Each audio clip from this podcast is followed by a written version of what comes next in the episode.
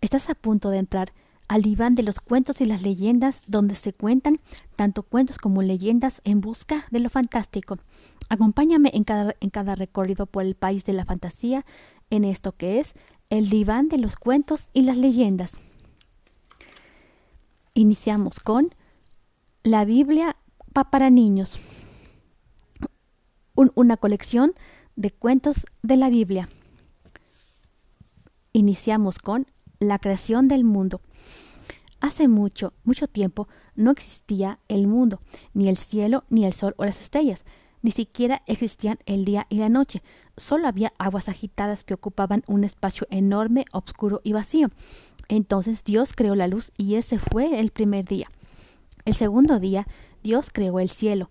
Debajo del cielo solo había agua. Dios juntó las aguas y, y creó los mares. Entre los mares había tierra seca. Entonces Dios hizo crecer toda clase de plantas y árboles en la tierra. Ese fue el tercer día.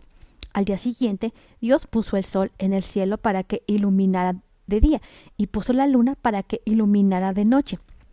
El quinto día, Dios dijo que toda clase de criaturas debían nadar en los mares y que toda clase de aves debían volar en el cielo.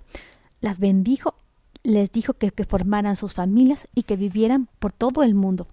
El sexto día, Dios creó todas las diferentes criaturas que viven en la tierra. Recogió un puñado de polvo y le dio forma de hombre. Le echó su aliento para que cobrara vida. Este fue el primer hombre. Dios lo, lo llamó Adán. Dios no quería que Adán se sintiera solo y creó una mujer. La llamó Eva.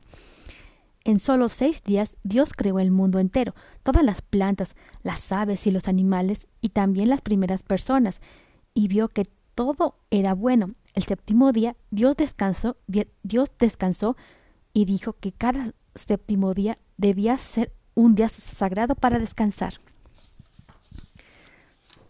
Esto apenas comienza.